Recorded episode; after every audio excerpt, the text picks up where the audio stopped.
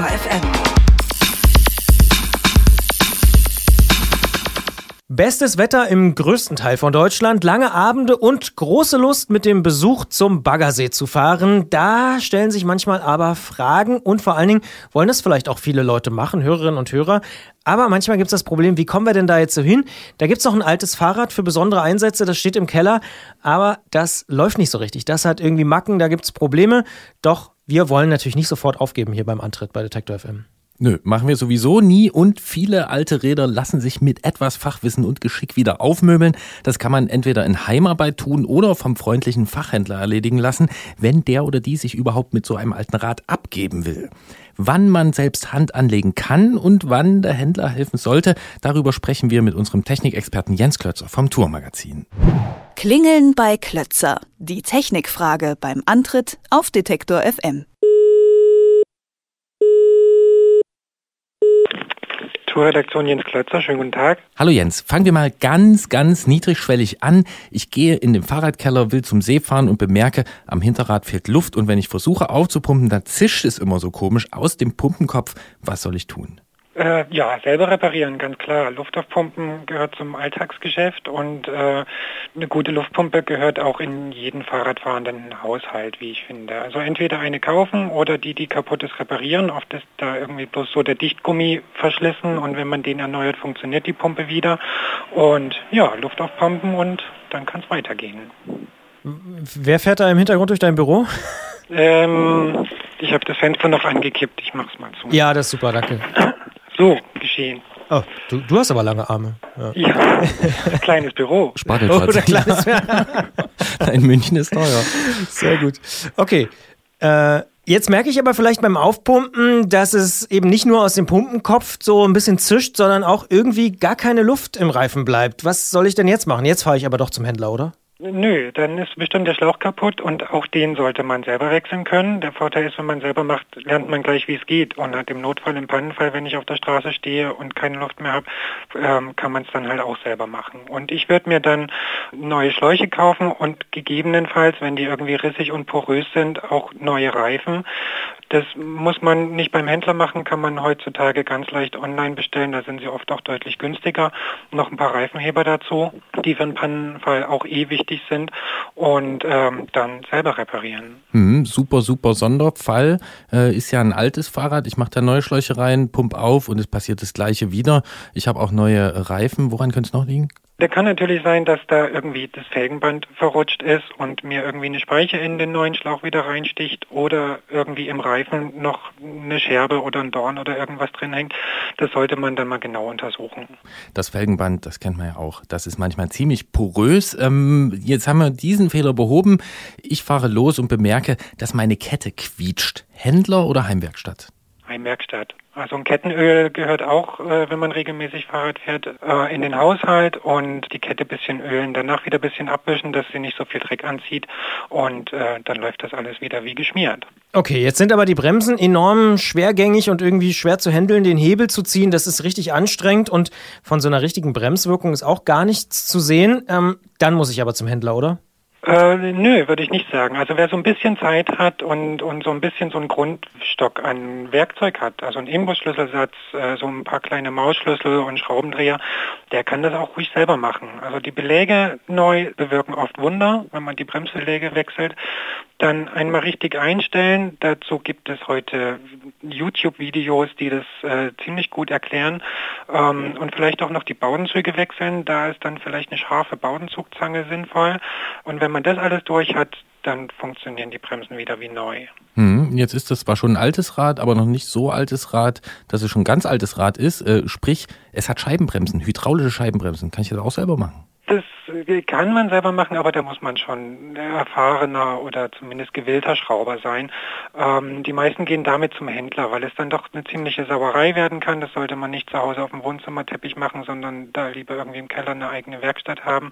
Man braucht Spezialwerkzeug dazu und so. Das ist dann schon ein bisschen anspruchsvoller. Hm, aber es gibt auch Videos dafür. Klar, gibt es. Okay, jetzt gehen wir davon aus, die Bremsen, die ziehen wieder gut. Allerdings merke ich jetzt, dass das Laufrad immer wieder schleift. Es eiert so richtig, äh, wenn ich da genau hinschaue. Äh, was mache ich denn jetzt? Selbst oder zum Händler? Ja, ist die berühmte 8 drin, ein Seitenschlag oder ein Höhenschlag. Als Laie lieber zum Händler. Also man kann da viel falsch machen. Äh, man braucht auch ein kleines Spezialwerkzeug, den sogenannten Nippelspanner, wo man die Speichen wieder spannt und es so gerade zieht. Als Laie würde ich zum Händler gehen. Das kostet 10 bis 15 Euro pro Laufrad, je nachdem wie stark es ist. Und äh, wer das trotzdem selber probieren möchte, kann das natürlich machen. Ich werde es erstmal an einem alten Laufrad üben, damit ich sehe, was passiert, wenn ich an der einen oder anderen Speiche drehe. Und ähm, ansonsten braucht man außer dem Nippelspanner nicht viel. Als Ständer reicht erstmal eine alte Gabel oder man kann das Laufrad im Fahrrad selbst lassen, um zu sehen, ob es dort gerade läuft. Das heißt, wenn ich das ausprobieren will, dann brauche ich aber vor allen Dingen auch viel Zeit, weil das äh, kann dauern. Das kann dauern, in der Tat, ja. Das sagt Jens Klötzer vom Tourmagazin. Wir sprechen gleich im Podcast noch ein bisschen weiter über Dinge, die man an alten Rädern, die man vielleicht für Freunde oder Bekannte aus dem Keller reaktivieren will, dann doch noch schnell selber machen kann oder auch äh, zum Händler bringen muss. Hier an dieser Stelle aber schon mal vielen Dank, Jens. Danke euch. Jetzt haben wir schon einige Fragen geklärt und auch vor allen Dingen die Zeitfragen. Es ist ja tatsächlich manchmal so, man will zum See, hat nicht wahnsinnig viel Zeit. Ähm, was ist denn da so dein allgemeiner Tipp? Jetzt im Sommer könnte es auch schwierig werden, beim Händler Zeit zu finden, oder? Ja, absolut.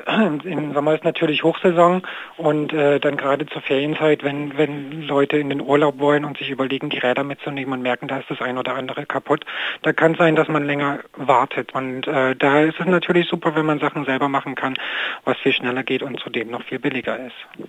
Jetzt springt und rasselt aber vielleicht der Antrieb noch so ein bisschen. Irgendwas funktioniert mit der Schaltung hinten nicht so richtig. Soll ich da jetzt selbst an diesen zwei Schrauben rumdrehen oder doch lieber zum Händler gehen?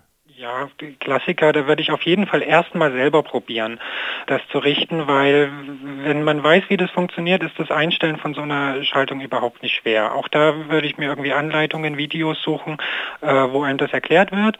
Und ähm, wenn man sich dann mal ein bisschen damit beschäftigt, äh, den Vorteil, dass man sieht, wie das funktioniert und dann eben solche Sachen auch selber machen kann. Wenn das Einstellen der Schaltung nicht hilft, dann ist möglicherweise die Kette verschlissen und muss gewechselt werden.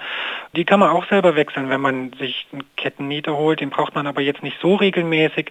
Wenn man da nur so Gelegenheitsradler ist, dann würde ich da zum Händler gehen. Das ist auch okay. Kette wechseln kostet nicht viel und man muss es nur alle paar Jahre mal machen, wenn man nur gelegentlich fährt. Christian kriegt jetzt von mir Hausaufgaben und zwar soll er mal nachzählen, wie viele Schrauben da wirklich an so einem Schaltwerk sind. Es sind nicht nur zwei, also nicht nur zwei Einstellschrauben, aber äh, das wird er machen, sind ja Ferien, hat er viel Zeit dazu. Die Schaltung ist jetzt kaum eingestellt, da bemerke ich eine schwergängige Lenkung oder auch äh, sehr beliebt, es klappert so komisch davon, wo die Gabel im Rahmen steckt. Ja, der Steuersatz, ähm, auch ein Verschleißteil und was nach längerer Standzeit oder auch nach längerer Benutzung ähm, dann irgendwie äh, Macken hat, also entweder schwer läuft oder eben zu locker ist. Den kann man einstellen. Bei älteren Rädern ist das mit so großen Muttern äh, oben am Rahmen, das erkennt man schnell. So einen Schraubenschlüssel hat kaum jemand zu Hause. Damit würde ich zum Händler gehen, der macht das irgendwie in fünf Minuten, ist ein kleiner Obolus für die Kaffeekasse. Bei so neueren Rädern, wo man nur noch einen Imbusschlüssel braucht, da kann man es auch selber machen. Braucht es einen Fünfer Imbus oder vielleicht einen Vierer und einen Fünfer und ähm, dann kann man das selber einstellen. Ja, kannst du ganz kurz die Reihenfolge sagen bei einem sogenannten Erhältssystem, weil das äh, sieht man gern mal wieder, dass Leute ähm, da ganz lange nur diese obere Schraube, die da oben so drauf ist, äh, ja, bedienen.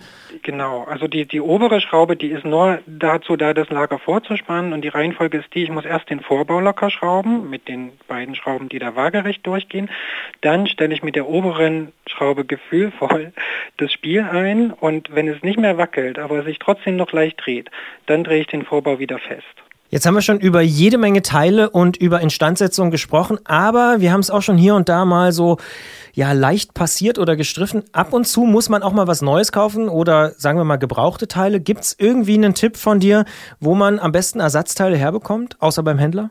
Ja, beim Händler wird man, gerade wenn man ein älteres Rad hat, was jetzt irgendwie sechs, sieben Jahre oder noch älter ist, steht man da oft vor einem Problem. Also der, der Händler will vielleicht helfen, aber kann nicht, weil er so alte Teile über seine Quellen nicht mehr besorgt bekommt und ist dann gezwungen, oft irgendwie mehrere Teile bis hin zum ganzen Antrieb auszuwechseln, weil die Sachen untereinander nicht kompatibel sind.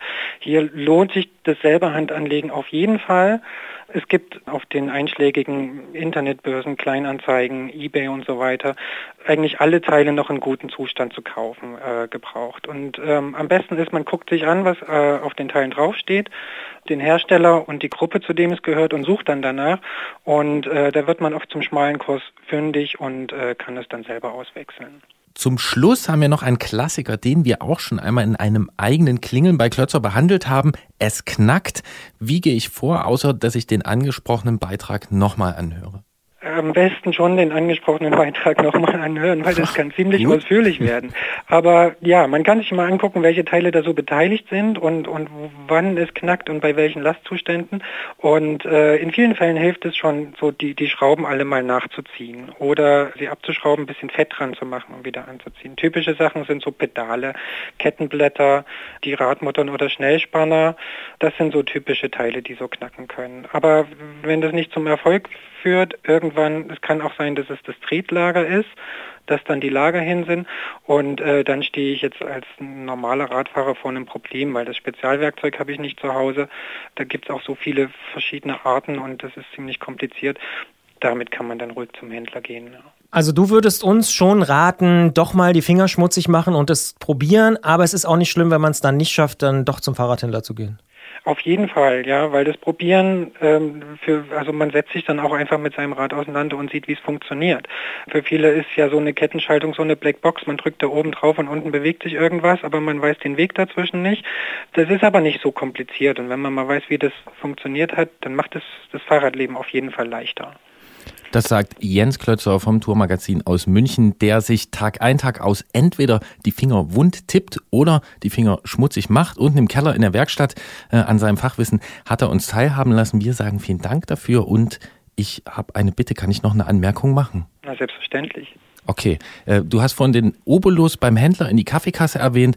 Das kann man gern machen, wenn der Händler freundlich ist und einen gut behandelt. Aber ich gebe zu bedenken, der Händler verdient ja mit den Reparaturen auch sein Geld. Man sollte dafür klar erbrachte Leistungen natürlich auch entsprechend bezahlen. Ähm, die Stundensätze sind ja verglichen mit anderen Gewerben relativ niedrig. Amen, ja. Gut, Jens, vielen Dank. Ja, ich danke euch.